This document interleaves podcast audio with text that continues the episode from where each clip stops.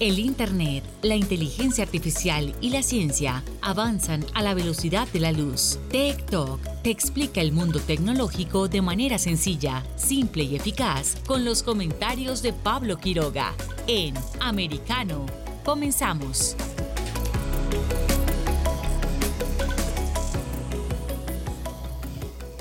¿Qué tal? ¿Cómo están todos? Bienvenidos una vez más a nuestro programa Tech Talk por Americano. Somos Actualidad en Internet, en ciencia, en tecnología. Hablamos y conversamos temas del momento que están siendo en tendencias, que están siendo abordados por todos, ya sea en Internet, en las redes sociales, en distintas ah, partes. Aprendemos ah, de tecnología. Y hoy tenemos un programa bien informativo. Eh, de hecho, estoy revisando las redes sociales y hay muchísimos temas. Hay temas de conversación. Está lo que ocurrió lamentablemente en esta jornada, el atentado a Shinzo Abe, que fue asesinado en un acto político. Ya les vamos a estar adelantando porque está haciendo tendencia a nivel mundial con millones de cantidad de menciones, de hashtags, de tweets. Estamos revisando todas las redes sociales, viendo lo que está ocurriendo en eh, relación a el ya el fallecido líder japonés. Eh, tenemos eh, una conversación sobre minería verde y el hidrógeno verde. ¿Qué va a pasar con esta tecnología, la llamada a ser tecnología del futuro. Vamos a estar repasando los que, lo que son, como en todas jornadas, los eh, breves tecnológicos. También vamos a estar revisando efemérides de un día como hoy. Hay muchísimo para conversar y aprender durante esta jornada. Soy Pablo Quiroga y comenzamos ahora con este episodio de Talk por Americano. Tech Trends. Dentro de las tendencias mundiales eh, ya se lo había adelantado hace unos momentos. En esta jornada fue asesinado el ex primer ministro de Japón, Shinzo Abe. Shinzo Abe fue una persona muy conocida, fue uno de los líderes eh, mundiales más conocidos que provienen desde Asia, tiene un alcance mundial notable porque muchos los lo reconocíamos ah, por sus ah, apariciones tanto en Estados Unidos o también en las distintas ah, cumbres de presidentes, eventos por ejemplo como la cumbre del G7 o del G20 y también por supuesto la cumbre climática que se realizó en París en tiempo atrás. En fin, eh, lo conocíamos muchísimo y en esta jornada para los que eh, seguimos de tema, de, cerca el tema político, vimos eh, cómo fue brutalmente asesinado en un acto político previo a las legislaciones que se vienen, a las elecciones que vienen pronto en Japón. les cuento un poco mm, de Shinzo Abe porque ya la información está ampliamente difundida por internet. Fue un ex primer ministro japonés, una de las figuras más influyentes en la política japonesa actual. Eh, se convirtió así en el primer ministro más joven del país a la edad de 52 años. Eh, su, postura política, así como también sus problemas de salud, lo llevaron a dejar el cargo eh, tiempo después en el 2012, eh, Shinzo volvió al puesto de jefe de gobierno al frente del país durante casi ocho años consecutivos. También Shinzo Abe provenía de una familia nacionalista que incluía a su abuelo Nobusuke Kishi, acusado de crímenes eh, también. Eh, eso fue una polémica antes de convertirse en primer ministro. También Shinzo Abe recibió eh, distintos eh, reconocimientos. Estoy aquí leyendo muchísima información y sobre lo que pasó en esta jornada. Eh, también hay detenidos, hay un detenido de hecho. es Yamagami Tetsuya, el sospechoso de asesinar al ex primer ministro de Japón. la muerte del ex primer ministro está siendo investigada como un caso de asesinato esto así lo manifestó la policía durante esta jornada de día viernes, ya en Japón es más de la medianoche. El sospechoso del asesinato de eh, se llama Yamagami Tetsuya y admitió sí haberle disparado, dijo la policía. Eh, Abe, Shinzo Abe murió a los 67 años. Eh, tras recibir un disparo durante un discurso este viernes en Nara, según confirmaron los médicos que le atendían. Según la policía, el sospechoso del tiroteo, un hombre desempleado de 41 años, dijo que odiaba a cierto grupo con el que creía que Abe estaba vinculado. El sospechoso fue detenido cerca del lugar de los disparos en Nara, al oeste de Japón. Recuperaron lo que parece ser un arma casera que él mismo habría fabricado. 90 investigadores están dedicados al caso, dijo la policía.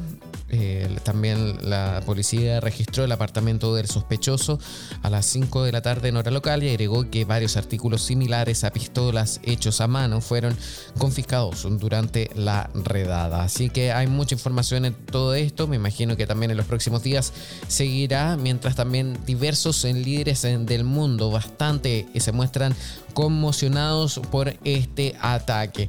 Está el revuelo que está causando eh, el atentado y el asesinato a Shinzo Abe, que por ejemplo eh, su nombre, Shinzo Abe, está siendo replicado más de un millón cien mil veces en internet en estos momentos. Estoy revisando una nube de hashtag a nivel mundial y se ve ampliamente esta noticia. También aparece en otros idiomas, está obviamente escrito en japonés eh, con otro millón. También eh, hay un hashtag que es eh, Japan. Japón en, en, inglés, que ya tiene 1.265.000 tweets también hay otro más, sigo viendo hacia abajo, la ciudad también donde fue el ataque también está haciendo tendencia. Estoy revisando que hay muchísima información en estos momentos en torno al asesinato del el líder eh, japonés. Eh, otro de los, bueno, vamos a seguir avanzando porque otro de los hashtags que está haciendo tendencia nos lleva al Gran Premio de la Fórmula 1 que se va a desarrollar en Austria. Este, bueno, eh, hay 63 mil tweets en torno a esto y es este domingo a las 2 de la tarde en hora local. Eh, el Gran Premio de Austria y ya está haciendo eh, noticia por los participantes que va a tener, por las distintas declaraciones. previo a esto, estamos siguiendo eh, lo que está pasando en este evento de la Fórmula 1 que nos trae este fin de semana en Austria. Cuidado con las clasificaciones. Eh, estamos viendo también quiénes ya son los eliminados y cuáles son los, eh, los horarios para este evento deportivo también seguimos avanzando y revisando. estamos viendo Wimbledon también qué pasa en estos momentos en Wimbledon. Hay un partidazo, me están avisando ahora por interno. Me encanta Wimbledon. Recuerdo cuando fue una vez, estuve allá conociendo, estuve que hacer una fila de alrededor de 6 horas para entrar al court. Recordemos que se está jugando en un lugar donde hay muchísimas canchas de tenis, donde se están desarrollando distintos eh, juegos al mismo tiempo. Y es que en esta jornada también disputaron un match Djokovic y también Norrie. Y de hecho están siendo tendencia a nivel mundial. Eh, por ejemplo, está en el décimo lugar Norrie con 23.000 tweets y también Djokovic eh, está también con eh, bastantes menciones dentro de internet. Seguimos revisando, hay otros hashtags que están escritos en, en árabe, también hay otros en conmemoración al por supuesto, a BTS con más de 114 mil menciones en internet. Eh, también seguimos revisando. Eh, hay otro que dice Aston Martin también eh, con otros 100.000 eh, tweets. Estamos también con el Fórmula 1, por supuesto, Fórmula 1 para este fin de semana. Eh, tenemos muchísima información en esta jornada. Vamos a revisar bien rápido porque nos queda poco tiempo en este bloque, qué es lo que está pasando dentro de Estados Unidos, porque recién les estaba contando sobre lo que ocurría a nivel mundial. Y pues bien, dentro de Estados Unidos en el primer lugar, el hashtag número uno es eh, Japan con 1.344.000 tweets. También Shinzo Abe con 805.000 tweets Kavanaugh eh, con, 56, con 56, casi, casi 56 mil tweets. También los fanáticos del K-pop eh, saludan el Happy Birthday to Army con 168 mil tweets. uy, veo acá Friday Morning o Thanks God It's Friday. También están siendo tendencia. Noah con 155 mil tweets. Hay bastante información. Hunter Biden con 226 mil eh, tweets está haciendo tendencia en estos momentos dentro de Estados Unidos y pues estamos eh, buscando rápidamente por qué está haciendo tendencia y nuevamente qué está pasando con él hay muchísima discusión en torno a su nombre y es precisamente, no es por cosas eh, buenas, eh, así que, eh, bueno, hay una acusación que dice que los Kennedy ya están protegidos. Kennedy y los Biden están protegidos por la prensa y hay mucha información en torno a esto y es por eso que está haciendo tendencia dentro de Estados Unidos. Eh, a mí me encanta, por ejemplo, los hashtags que son más positivos como Friday Morning. Recordemos que es recién a las 2 de la tarde en horario del este, 3 horas menos también para distintas partes de Estados Unidos, así que aún queda día viernes. Nosotros sí vamos a seguir avanzando porque también queda programa y estamos comenzando, pero terminando el bloque 1.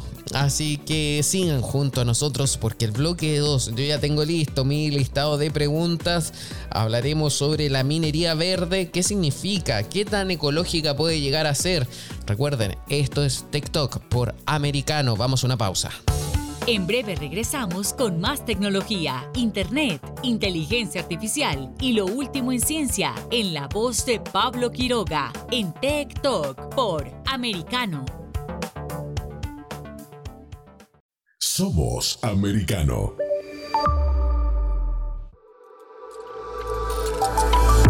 Vive en la verdad. Somos Americano. Iberoamérica Hoy está disponible para ti cuando quieras. Accede a toda nuestra programación a través de nuestra aplicación móvil americano. Descárgala desde Apple Store o Google Play y mantente informado con nosotros.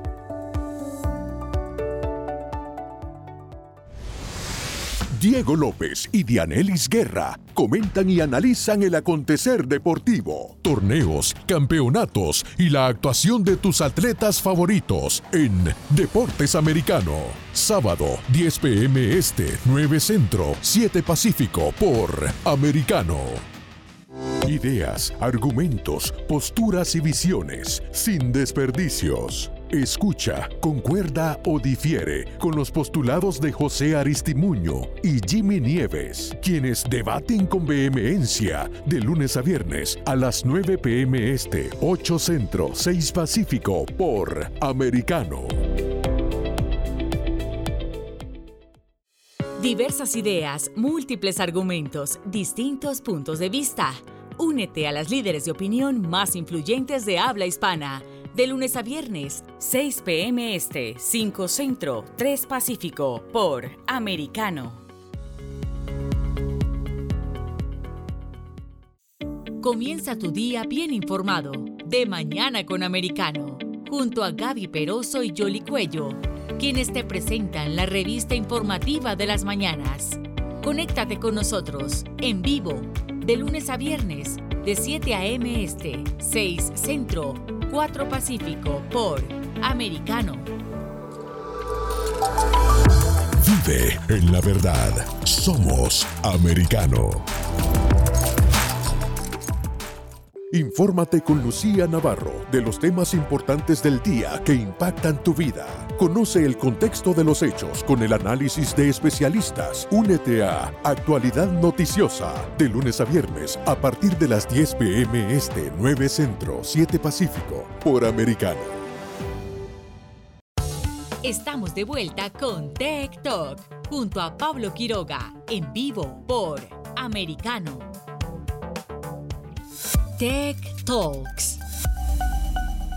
Hoy vamos a hablar de un tema que hace mucho tiempo lo quería abordar. Vamos a conversar sobre eh, minería, pero ojo, no de criptodivisas, no de los mineros que últimamente hemos escuchado mucho en la prensa. Vamos a revisar cómo es el desarrollo tecnológico de la minería, de la minería real. Eh, una minería que busca y se hace un espacio para ser cada día más eh, sustentable y sostenible, empleando un modelo de economía circular en beneficio obviamente de las mismas compañías, pero también con el medio ambiente y las personas. Hay iniciativas en todo el mundo para llevar esto a cabo. Por ejemplo, el Banco Mundial con el proyecto Climate Smart Mining, la International Cooper Association con su programa Cooper Mark y también hay muchísimas otras. Y ahora, lo que sí ya para seguir eh, y entrar en detalles en esto, tenemos eh, como invitado a Sergio Hernández, el director ejecutivo de APRIMIN Chile, que es la Asociación de Proveedores Industriales de la minería, un órgano bien importante dentro de la minería en Sudamérica. ¿Cómo está? Buenas tardes, eh, Sergio. Buenas tardes, Pablo. Un agrado estar con Radio Americano Media y para todo nuestro público de habla hispana. Muchísimas gracias. El gusto es nuestro. Hemos estado nosotros hablando esto hoy en torno a lo que es la minería verde. Desde ya hace un tiempo se viene conversando sobre este tema. Lo que sí no queda claro si se refiere a lo que podría ser, llamémoslo así, como ecológico, que podría llegar a ser la actividad minera o lo que se hace por una transición digital de esta actividad. ¿Cómo se puede definir de la mejor forma la minería verde? La minería verde es una exigencia mundial frente al fenómeno del cambio climático. La podríamos definir como aquella minería que produce metales o minerales en, una primera etapa, ¿no? Y después se industrializa hacia metales, con procesos absolutamente limpios, es decir, sin contaminación, sin emitir dióxido de carbono a la atmósfera y además tiene complementos para hacer minería verde. Por ejemplo, el uso cada vez menor del agua continental para privilegiar la población a través de usos de agua, impulsión de agua de mar, sea desalada o no, de acuerdo a los procesos. Pero también tiene que ver con lo que tú mencionabas, Pablo, hace un minuto, con la recirculación, con el reciclaje. Por ejemplo, neumáticos de camiones de la gran minería que pueden perfectamente descomponerse y usar, por ejemplo, el fierro que tienen los neumáticos en los procesos industriales, que puede perfectamente recaucharse en forma industrializada y volver a reutilizarse. Tiene que ver, por ejemplo, con los embalajes, con el cuidado del uso y no depositación de los aceites. En fin, en Chile existe la ley de responsabilidad extendida del productor que exige dentro de un determinado tiempo, por lo tanto, todos estos residuos efectivamente depositarlos en forma impecable desde el punto de vista impacto ambiental y reutilizarlos. Pero no solo eso es la minería verde, no solo son procesos cada vez más limpios, por ejemplo, captura de las emisiones de las fundiciones, captura por lo tanto de la carbonización que se emite en un 99%, que es muy avanzado, sino que además también la minería verde tiene una característica que le entrega al planeta los minerales que son imprescindibles para la descarbonización de la energía, transformando el planeta en impulsión de energías limpias, como el cobre para la electromovilidad que produce Chile como primer productor de cobre del mundo. Por ejemplo, el cobre, te digo, el cobre eh, se usa cuatro veces más en los automóviles que, el, eh, que eh, cuatro veces más en los automóviles eléctricos que en los automóviles a combustibles fósiles. El litio en las baterías que también produce Chile, es decir, la minería pasa de procesos progresivamente sucios a progresivamente más limpios, etapa que no ha terminado, que está en evolución, a ofrecerle al planeta los minerales imprescindibles para la descarbonización.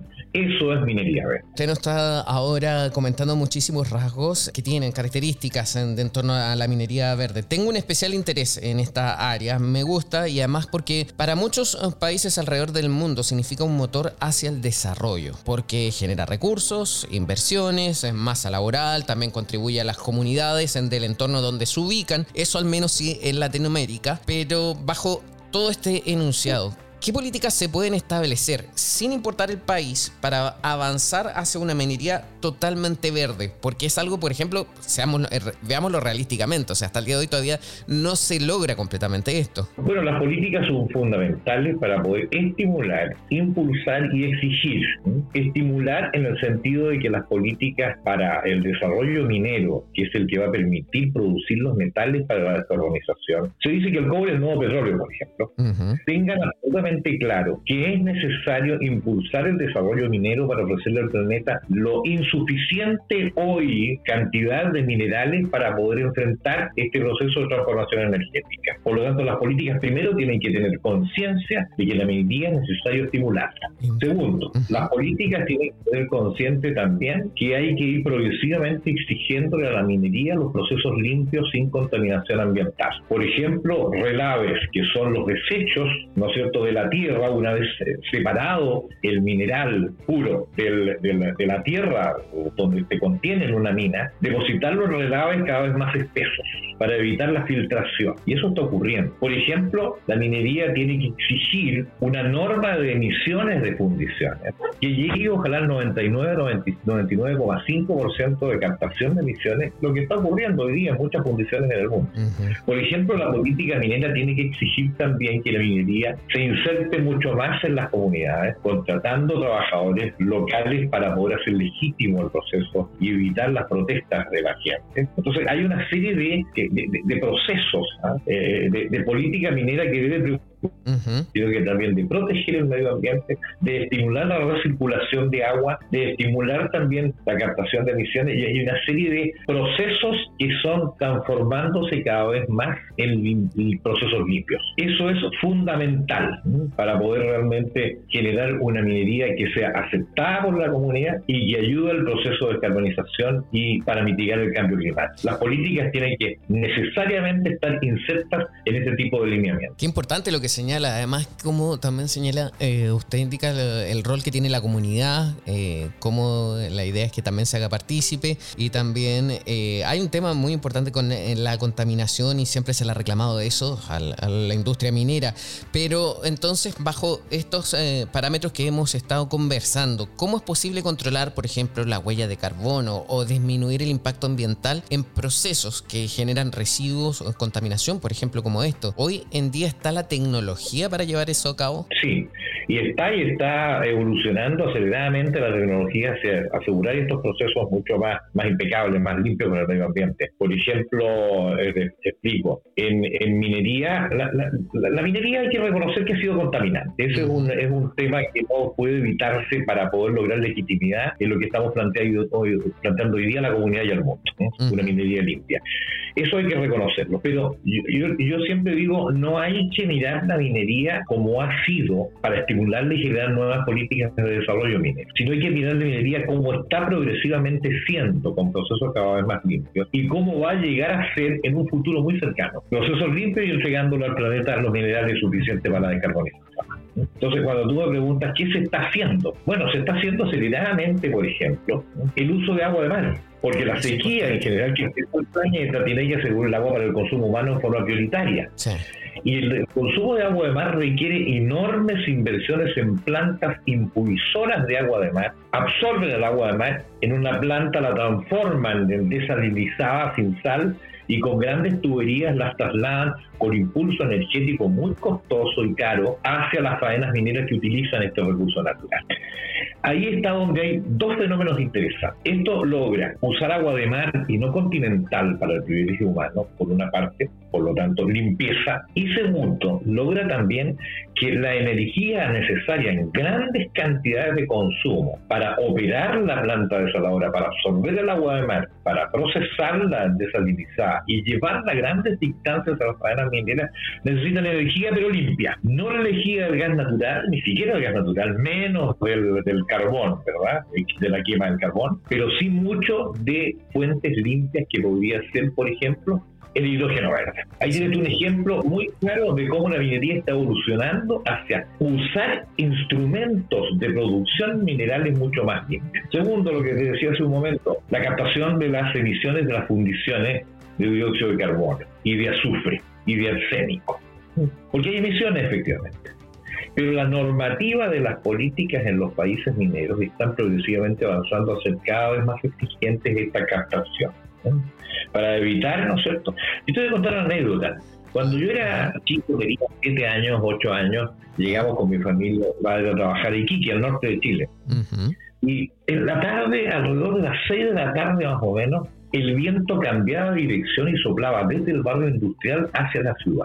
Y en el barrio industrial había una enorme cantidad de pesqueras que fabricaban harina de pescado. El olor en la ciudad era casi insoportable. Y la gente decía, bueno, esto es olor a progreso, olor a dólar. Y lo aguantaba todo el mundo porque en realidad generaba una enorme cantidad de fuentes de trabajo y casi sostenía la economía de la región. Hoy día, ¿quién soporta eso? Nadie. ¿ah? Nadie lo soporta. Estamos impulsados por una nueva conciencia mundial de limpieza ambiental para la protección de la humanidad en realidad ¿eh? y la protección del ecosistema completo en que vivimos. Otras cosas que te puedo contar, digamos, por ejemplo, lo que estaba diciendo, de cada vez los relaves están más espesos. Cada vez más todos los usos de la minería. En ya, ya lo hemos conversado. La anécdota que nos acaba de contar también es muy llamativa, muy curiosa, porque es algo que incluso en distintas partes del mundo ocurre hoy mismo, a pesar del avance de la tecnología. Entonces, llama la atención. Ahora bien, usted nos señala sobre el proceso que se hace para desalinizar el agua. ¿Esto lo pueden aplicar todos los países o solo los países que están eh, ya más tecnologizados en el ámbito minero? Eh, buena pregunta. ¿ah? Yo creo que la gran ventaja es para los países que tienen mucha costa y las faenas mineras están cerca de la costa. Eh, y, y, ahí Chile tiene una ventaja enorme, porque nosotros somos un país de 4.500 kilómetros de costa y con una anchura de país no superior a los 300 kilómetros, que es la zona más ancha, y las cadenas mineras están no más de 50, 100, 150 kilómetros de la costa. Entonces, que se use por todos los países o no depende de una diferencia enorme en los costos de la impulsión de energía con las tuberías que transportan el agua hacia la faena minera. Entonces en Chile tenemos una ventaja tremenda, no solo en eso, sino que en la producción de hidrógeno verde, por lo cual a lo mejor conversamos de eso en unos momentos No, no, no es fácil para cualquier país realmente producir minerales a través de este proceso de, de usar agua de mar. No, me imagino. Don Sergio Hernández, eh, le pido un favor, vamos a ir a una pausa, siga junto a nosotros y a la vuelta conversamos más. En breve regresamos con más tecnología, internet, inteligencia artificial y lo último en ciencia en la voz de Pablo Quiroga en Tech Talk por Americano. Comienza tu día bien informado de mañana con Americano junto a Gaby Peroso y Jolly Cuello quienes te presentan la revista informativa de las mañanas. Conéctate con nosotros en vivo de lunes a viernes de 7 a.m. Este, 6 Centro, 4 Pacífico por Americano Busque su copa, siéntese cómodo y discuta los eventos más destacados de la semana en el único programa que analiza en tono relajado los temas más serios del momento. El Antídoto Rojo Extra, cada sábado, 9 pm este, 8 Centro, 6 Pacífico por Americano. Iberoamérica hoy. Un análisis de los acontecimientos políticos y sociales y su impacto en nuestra región Entrevistas con los protagonistas de los temas relevantes, puntos de vista distintos, para que saques tus propias conclusiones. De lunes a viernes en vivo, 12 pm este, 11 centro, 9 pacífico por Americano. Ideas, argumentos, posturas y visiones, sin desperdicios. Escucha, concuerda o difiere con los postulados de José Aristimuño y Jimmy Nieves, quienes debaten con vehemencia de lunes a viernes a las 9 pm este, 8 centro, 6 pacífico por Americano. Donde están los hechos, somos Americano. Noticias e información del acontecer de nuestra región con sabor caribeño. Acompaña a Diulca Pérez e infórmate de lunes a viernes en vivo 9 a.m. Este, 8 Centro, 6 Pacífico por Americano. La Hora de la Verdad está disponible para ti cuando quieras. Accede a toda nuestra programación a través de nuestra aplicación móvil americano. Descárgala desde Apple Store o Google Play y mantente informado con nosotros.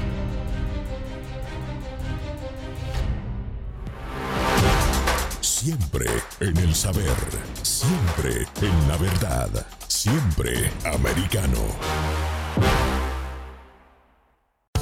Estamos de vuelta con Tech Talk junto a Pablo Quiroga en vivo por Americano. Tech Talks. Ya estamos de vuelta en Tech Talk por Americano, hablando con Sergio Hernández, quien es director ejecutivo de Aprimin en Chile. Ahora, eh, bien, eh, respecto al hidrógeno verde, que ya lo, ha mencionado también, eh, nos llama mucho la atención porque prácticamente hoy en todo el mundo se está hablando, sobre todo en Estados Unidos y en Europa, se habla de lo necesario que es el hidrógeno verde, porque va a ser uno de los factores que contribuyen a la meta que se quiere lograr de cara al 2050, que es la descarbonización. Entonces, pero antes de entrar en este tema en concreto, perdón, antes de entrar en este tema así en concreto mm, del hidrógeno verde, ¿es posible cumplir esa meta? De cara al, año 2050 de tener una descarbonización total o es algo muy ambicioso y que ni siquiera debería ser necesario? No, yo creo que primero necesario es. Muy necesario, porque cada vez más el planeta está efectivamente contaminándose y necesitamos detener este calentamiento global hasta un máximo de 1,5 grados Celsius de aquí al 2030 o 2040. De lo contrario, los desastres naturales van a ser importantes. Eh, aumento del volumen del mar, con eh, invasión, obviamente, eh, de, muchas ciudades y pueblos cercanos, de caletas, pescadores. Va a ser una cosa muy compleja yo creo que sí, que es posible lograrlo. Es posible lograrlo porque existen hoy día recursos naturales que no se han usado suficientemente, que permitirían generar energía para evitar el proceso de desindustrialización del mundo y por lo tanto evitar que los alimentos escaseen y que el desarrollo industrial y humano también sea menor. ¿Cuáles son esos elementos que existen como recursos naturales? Bueno, ya te dije los minerales, por ejemplo, para la energética, los automóviles, los vehículos, el transporte general, el del consumo humano, fin de la energía, pero también existen eh, formas distintas de generar energía. La energía hoy día prácticamente está eh, eh, gracias al uso de combustibles fósiles, fundamentalmente el carbón, ¿cierto? Y, también el, gas, incluso el gas natural. Incluso el gas natural, ¿no es cierto? Quiero decir un poco más limpio, más transportable, lleva todo lo gas, pero igual tiene huella de carbón. Igual tiene huella. Entonces, ¿cuál es la respuesta? Una de las respuestas son las baterías de litio para el transporte de vehículos más bien livianos.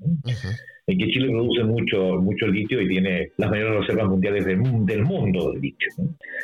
Pero también existe otro elemento, que es el hidrógeno, que se usa, pero se usa el hidrógeno gris. ¿En qué consiste el hidrógeno gris? El hidrógeno gris se produce con combustibles fósiles y que lleva importantes emisiones de, eh, dióxido de carbono. Eh, ¿Qué es el hidrógeno? El hidrógeno gris en el fondo se produce a través de un proceso de composición de la partícula de agua entre oxígeno y hidrógeno. Pero esa descomposición se usa a través del bombardeo de energía sucia, a través de energía producida por la quema del carbono. Existe también el llamado hidrógeno azul. ¿Qué es el hidrógeno azul? Es la misma descomposición de la partícula de agua entre oxígeno y hidrógeno y el hidrógeno es la fuente energética ¿no nueva, pero que también viene a través de la quema del carbón, pero con capturas de las emisiones del carbón a niveles bastante altos, pero no suficientes. Sigue siendo contaminante. Completamente, eso es cierto. Después existe el denominado hidrógeno turquesa, que es la producción de la división de la partícula de oxígeno de hidrógeno para que el hidrógeno sirva, ¿no es cierto?, fuente energética para los procesos industriales. Pero la quema es con gas natural, un poco menos contaminante que el carbón, pero igual con emisiones de CO2. Y existe entonces ahora lo que vamos a conversar, que es el hidrógeno verde. ¿Qué es el hidrógeno verde, Pablo? Es la misma descomposición de la partícula de agua entre oxígeno e hidrógeno a través del bombardeo de un proceso de electrólisis impulsado, se fija, ya no con carbón ni con gas natural, sino con energías limpias que provienen de la energía eólica de los vientos y termosolar del sol. Ahora bien. Insumos Sí, no, perdón. insumos naturales absolutamente limpios que no tienen cero, que tienen cero emisión de carbono.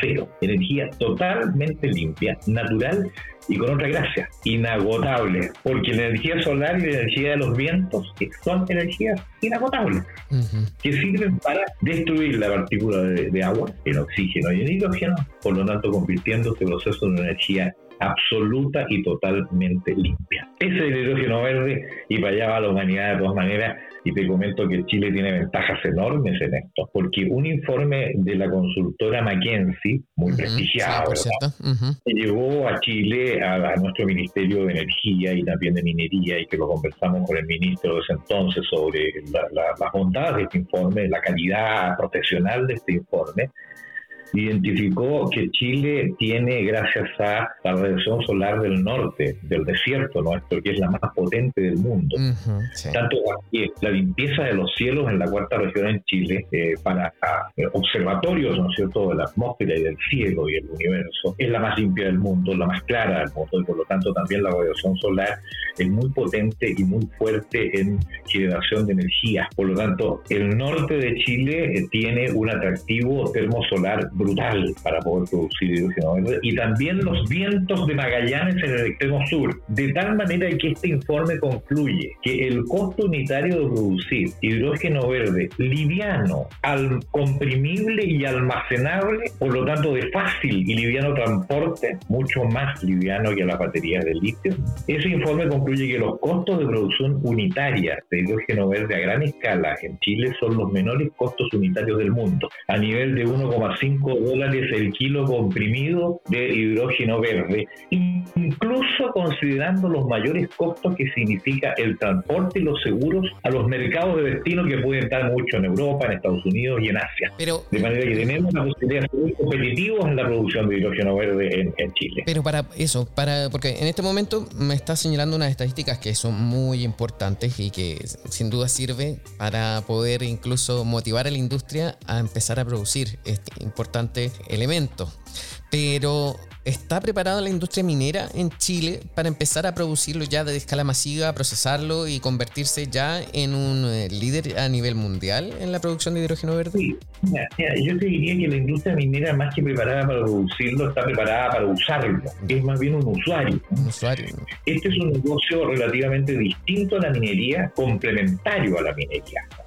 Porque la gran demanda que tiene hoy día la minería en Chile por ser el primer productor de cobre del mundo, lejos del segundo, no más del doble que el segundo, que es Perú, genera, ¿no es cierto?, un importante elemento de tracción para que la inversión tenga mercado, la inversión en hidrógeno verde tenga mercado suficiente en la minería chile. Y además, ¿no es cierto?, los excedentes exportarlos al resto del mundo. Entonces, este es un negocio distinto al minero, con gente especializada en, en hidrógeno verde que lo hay en el mundo y en Chile se estamos estudiando aceleradamente generar dentro de, por ejemplo, mi asociación de proveedores industriales de la minería, que tiene 120 y grandes compañías proveedoras de la minería, muchas de las cuales son transnacionales y muchas nacionales. Exactamente.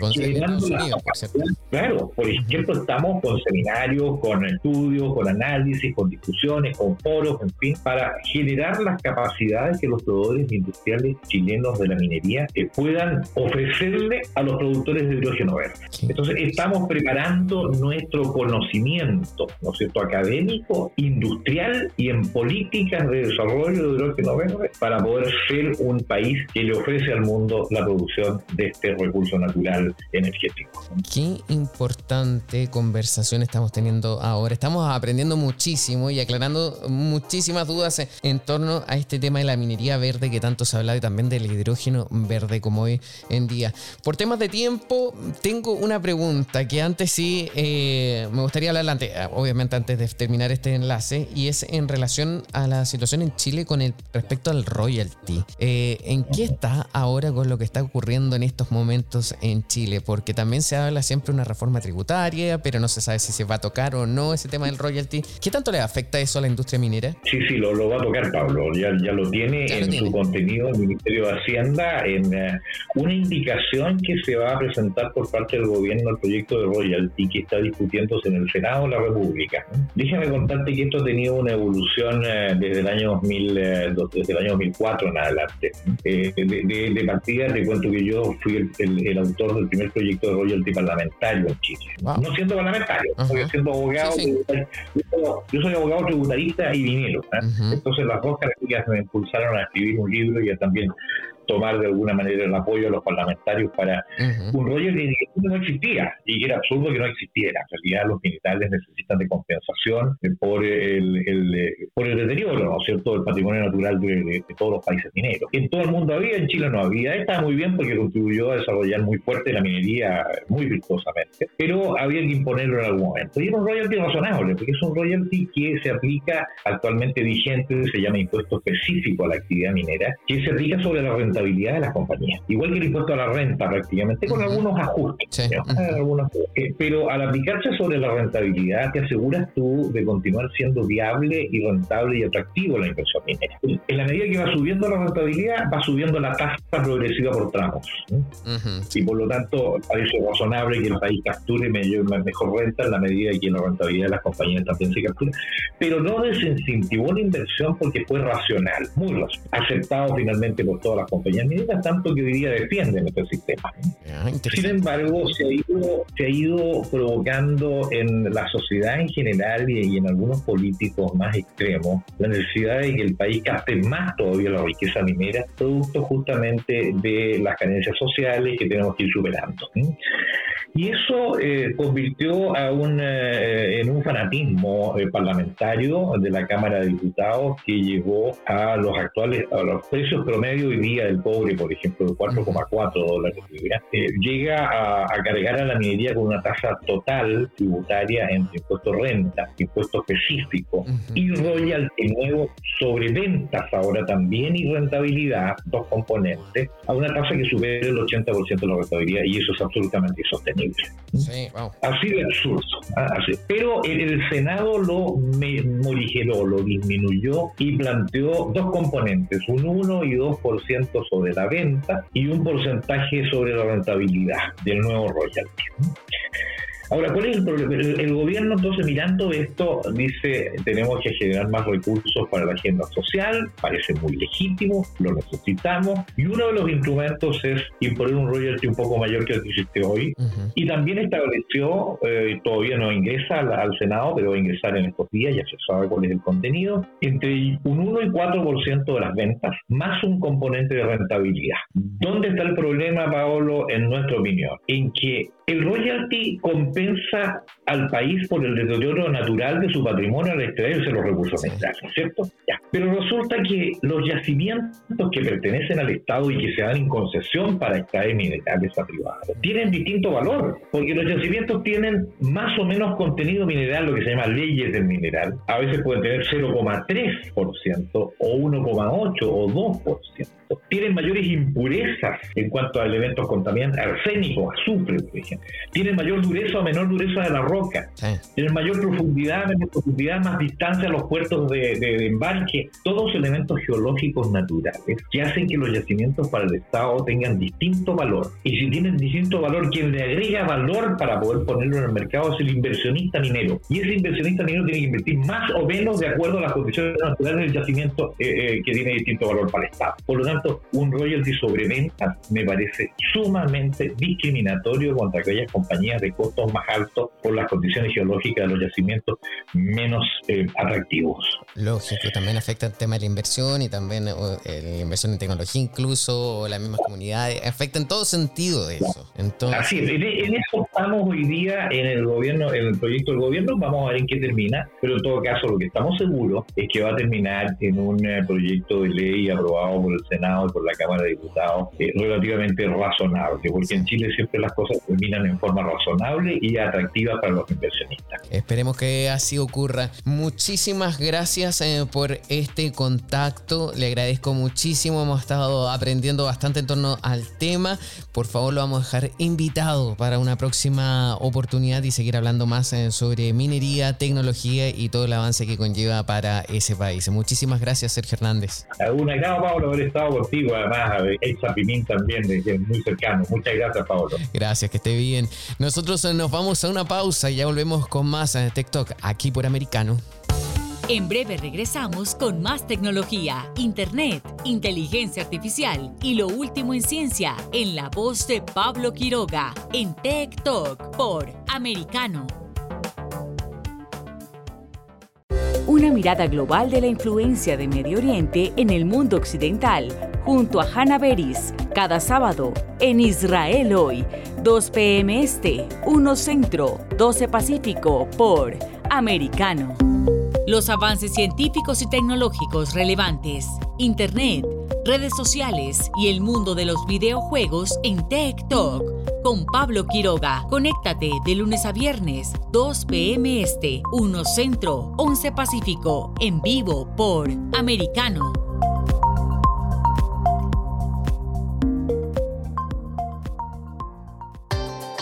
Busque su copa, siéntese cómodo y discuta los eventos más destacados de la semana en el único programa que analiza en tono relajado los temas más serios del momento. El Antídoto Rojo Extra, cada sábado, 9 pm este, 8 Centro, 6 Pacífico por Americano. Isabel Cuervo y su equipo indagan y rastrean los hechos para ofrecer una mirada profunda a las noticias, sus causas y consecuencias. Periodismo de investigación. Cada sábado, 7 p.m. Este, 6 Centro, 4 Pacífico, por Americano. Los hechos relevantes que ocurren en Estados Unidos, analizados con la característica frontalidad de Dania Alexandrino y sus invitados. Perspectiva USA. Conéctate de lunes a viernes, 8 p.m. Este, 7 Centro, 5 Pacífico. En vivo por Americano. Infórmate con Lucía Navarro de los temas importantes del día que impactan tu vida. Conoce el contexto de los hechos con el análisis de especialistas. Únete a Actualidad Noticiosa de lunes a viernes a partir de las 10 pm este 9 Centro 7 Pacífico por Americano. Vive en la verdad. Somos americano. El análisis de la actualidad política de los países del sur de Latinoamérica y sus consecuencias en el continente, junto a Marcelo López Macía, de lunes a viernes, 10 a.m. Este, 9 Centro, 7 Pacífico, por Americano. Donde están los hechos, somos Americano. Estamos de vuelta con Tech Talk, junto a Pablo Quiroga, en vivo por Breves tecnológicos. Y en breves tecnológicos les contamos que el jefe del MI5, en relación a la, conferencia de prensa que dieron en la jornada anterior con su homólogo estadounidense, señalaron que más de 50 estudiantes chinos abandonaron el Reino Unido gracias a medidas antiespionaje. En un discurso centrado en el espionaje chino, Ken McCallum, jefe del Servicio Británico de Seguridad y Contrainteligencia Nacional, habló acerca del desafío que para el sector industrial y la propiedad intelectual de Occidente representa el cada vez más autoritario Partido Comunista Chino. Así lo señaló. Uno de los focos um, del espionaje chino, afirmó, son las universidades occidentales, lo que ha exigido ajustes en el esquema de aprobación de tecnología académica, un programa de validación de estudiantes extranjeros que buscan participar en estudios e investigaciones en el Reino Unido en ámbitos sensibles de la tecnología. McCallum coincidió en que el gobierno chino y su presión encubierta a lo largo del mundo constituyen el desafío más grande al que nos enfrentamos. Y para los que viven en Dakota del Sur, muchos se habrán dado cuenta que el cielo se tiñó de verde una inusual tormenta eléctrica llamada eh, Derecho en español llegó al estado de Dakota del Sur, Estados Unidos, pintando de un verde esmeralda al cielo sobre la ciudad de Sioux Falls. Pocas horas después eh, se registraron en la ciudad precipitaciones de unos 10 centímetros de espesor y feroces ráfagas de viento. Los cielos verdes no son un fenómeno poco común, pero la razón por la que ocurren aún no está del todo clara. El fenómeno suele ocurrir en la segunda mitad del día cuando el sol está más cerca del horizonte. A medida que el sol en el cielo desciende, el espectro de luz cambia de azul a rojo. Cuando la luz azul generada por las gotas de agua se encuentran debajo de las nubes de tormenta, se mezcla con la luz solar roja, el color resultante es el verde. Y Japón introduce penas de hasta un año de prisión por insultos y acoso en Internet. Según la nueva ley que sanciona los insultos en línea, los acusados de ese delito también podrán recibir multas de hasta unos 2.200 dólares. Anteriormente el castigo no superaba los 30 días de prisión y las sanciones alcanzaban los 73 dólares. El endurecimiento de las penas se produce tras el suicidio de Hana Kimura, la estrella del programa de telerrealidad Terrace House, tras eh, sufrir una ola de críticas en las redes sociales. Tras el incidente, un hombre fue multado con unos 66 dólares por comentarios difamatorios sobre la luchadora poco antes de su fallecimiento. Algunos expresaron que las sanciones fueron demasiado leves. Por otro lado, algunos temen que la reforma pueda impedir la libertad de expresión, pues el texto no aclara lo que puede considerarse como un insulto. Der Nachrichten kommt aus Deutschland. Achtung mit eh, Super Cookies. Seguramente muchos eh, no me habrán entendido qué fue lo que dije. Pero bueno, esta noticia que viene a continuación es de Alemania. Y es que, ¿alguna vez han escuchado sobre las super cookies? Pues bien, algunos clientes de las compañías telefónicas en Alemania, incluidas Vodafone y Deutsche Telekom, han tenido una experiencia de navegación ligeramente diferente a la de otros proveedores desde principios de abril. En lugar de ver anuncios a través de cookies de seguimiento regulares de terceros almacenadas en los dispositivos, por ejemplo como nuestros eh, computadores o teléfonos móviles, han formado parte de una prueba llamada Trust PID, o sea, Trust PID o Trust ID. Trust ID permite a los operadores móviles generar tokens pseudo anónimos basados en la dirección IP de un usuario que son administrados por una empresa también llamada Trust ID. A cada usuario se le asigna un token diferente para cada sitio web participante que visita y estos se pueden utilizar para proporcionar recomendaciones de productos personalizadas, pero los que Trust ID llama una forma segura y respetuosa con la privacidad. Esa es parte es esa parte la amigable con la privacidad la que ha suscitado los eh, hackers de los críticos.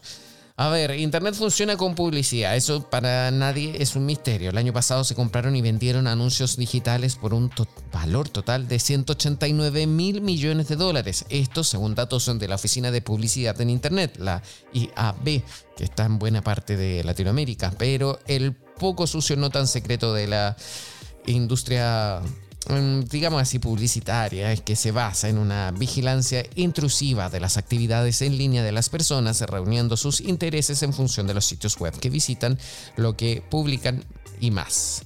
Para Vodafone, la empresa que lleva a cabo la prueba en Alemania, Trust ID ofrece una alternativa al permitir a los visitantes obtener valor de la información de los clientes al tiempo que supuestamente mantienen los datos eh, privados de sus usuarios.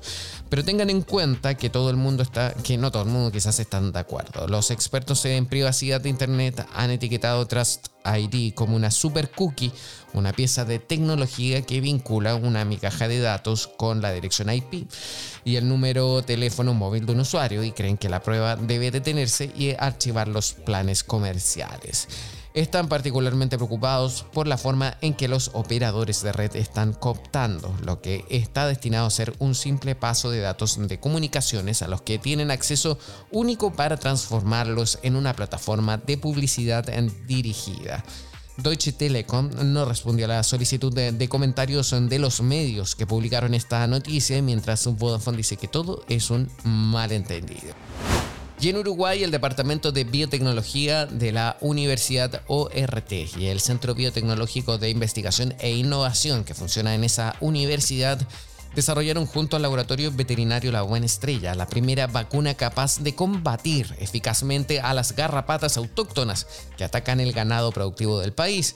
Surge así como una alternativa inocua a los productos químicos que se utilizan hoy y generan efectos colaterales no solo en el ambiente, sino también en los propios animales, lo que afecta en la calidad de la carne y la leche. Hasta el momento solo se contaba con productos químicos capaces de combatir al parásito, sin embargo mostraban variantes, eh, varias limitantes.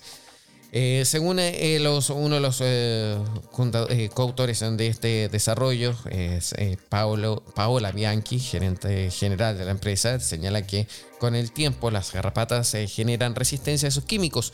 Por otra parte, las tendencias internacionales apuntan a productos finales de tipo orgánico como la carne y leche, por lo que se hace un gran hincapié en la inocuidad.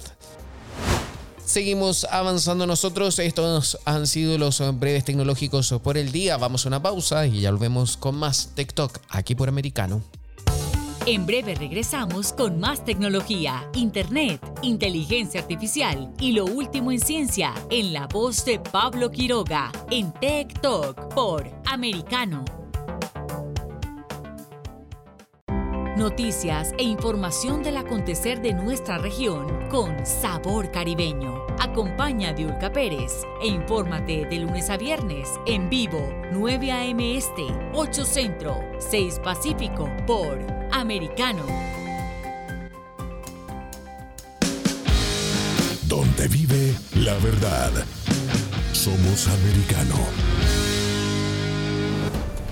Los hechos relevantes que ocurren en Estados Unidos, analizados con la característica frontalidad de Dania Alexandrino y sus invitados. Perspectiva USA.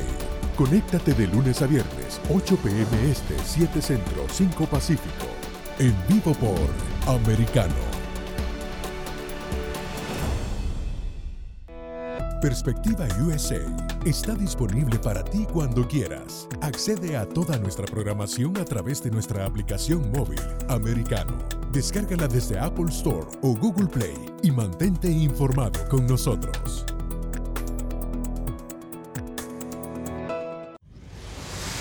Diego López y Dianelis Guerra comentan y analizan el acontecer deportivo, torneos, campeonatos y la actuación de tus atletas favoritos en Deportes Americano. Sábado, 10 pm este, 9 centro, 7 pacífico por Americano. Busque su copa, siéntese cómodo y discuta los eventos más destacados de la semana en el único programa que analiza en tono relajado los temas más serios del momento. El Antídoto Rojo Extra, cada sábado, 9 pm este, 8 Centro, 6 Pacífico por Americano. Los hechos relevantes que ocurren en Estados Unidos, Europa, Asia y Medio Oriente, vistos con la mirada experta de la internacionalista Lourdes Subieta, en Así está el mundo, de lunes a viernes 11 a.m. Este, 10 Centro, 8 Pacífico, en vivo por Americano.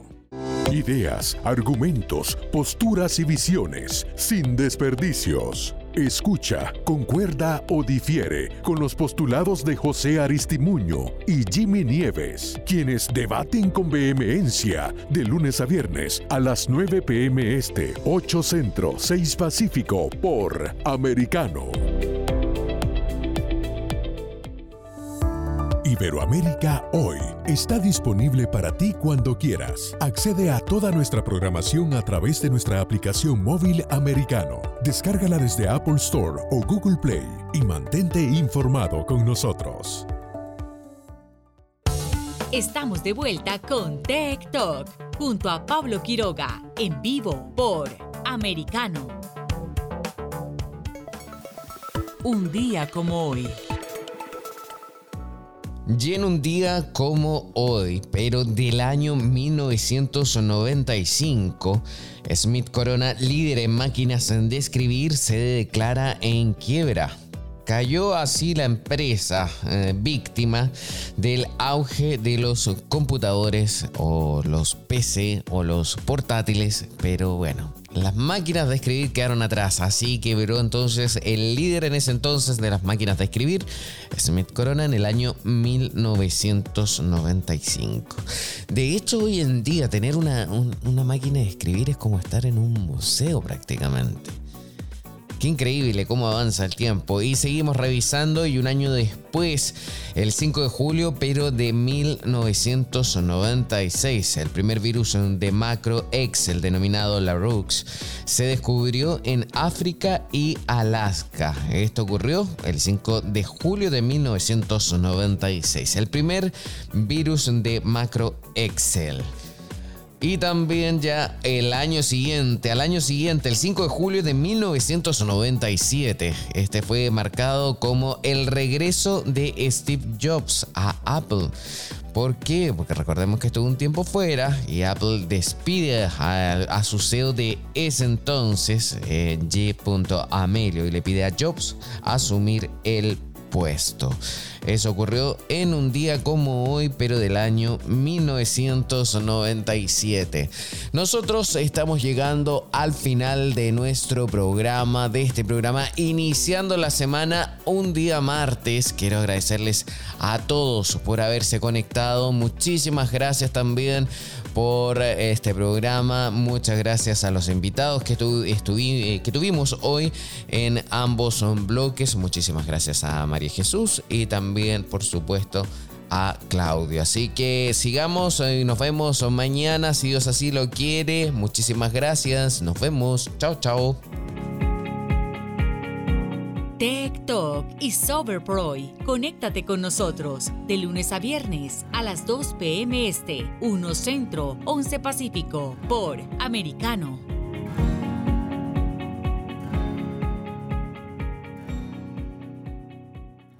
This podcast is a part of the C Suite Radio Network. For more top business podcasts, visit c-suiteradio.com.